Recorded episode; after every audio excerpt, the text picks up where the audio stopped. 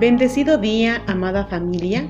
Damos a Dios gracias por este nuevo amanecer en el cual nos alegramos y nos gozamos porque es el día del Señor.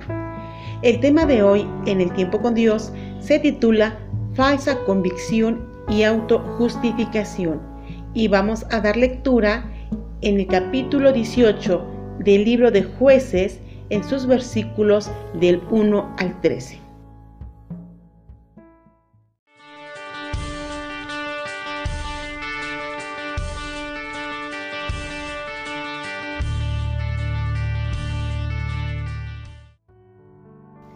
En aquellos días no había rey en Israel, y en aquellos días la tribu de Dan buscaba posesión por sí donde habitar, porque hasta entonces no había tenido posesión entre las tribus de Israel. Y los hijos de Dan enviaron de su tribu cinco hombres de entre ellos, hombres valientes de Sora y Estaol, para que reconociesen y explorasen bien la tierra, y les dijeron, y reconoced la tierra. Estos vinieron al monte de Efraín hasta la casa de Micaía y allí posaron. Cuando estaban cerca de la casa de Micaía, reconocieron la voz del joven levita y llegando allá le dijeron, ¿quién te ha traído acá y qué haces aquí y qué tienes tú por aquí? Él le respondió, de esta y de esta manera ha hecho conmigo Micaía y me ha tomado para que sea su sacerdote. Y ellos le dijeron, pregunta pues ahora a Dios, para que sepamos si ha de prosperar este viaje que hacemos. Y el sacerdote les respondió, id en paz, delante de Jehová está vuestro camino en que andáis.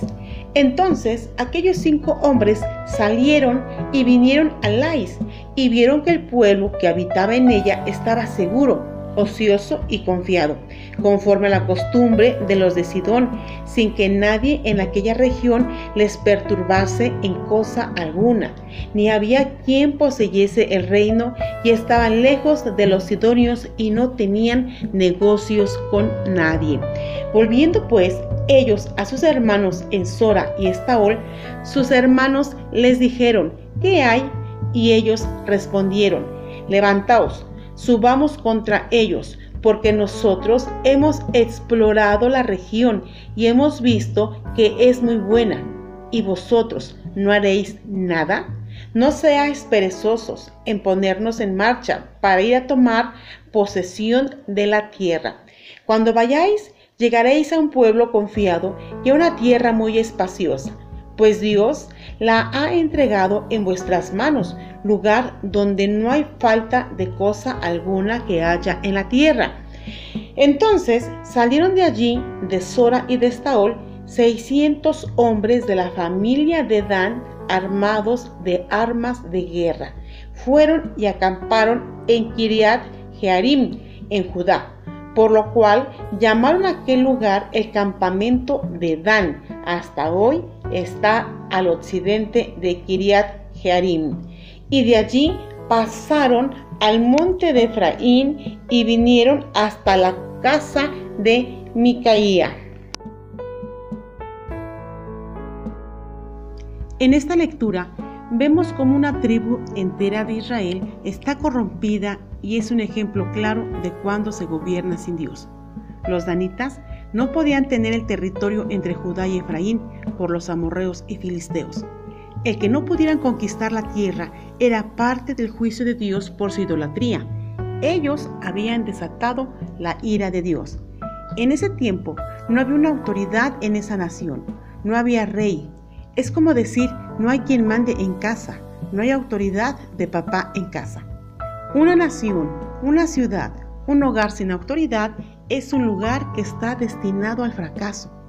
Vemos aquí que los hijos de Dan enviaron cinco soldados para explorar la tierra y eventualmente se toparon con la casa de Micaía. Ahí encuentran al joven levita y lo reconocen, quizá por el acento en su hablar.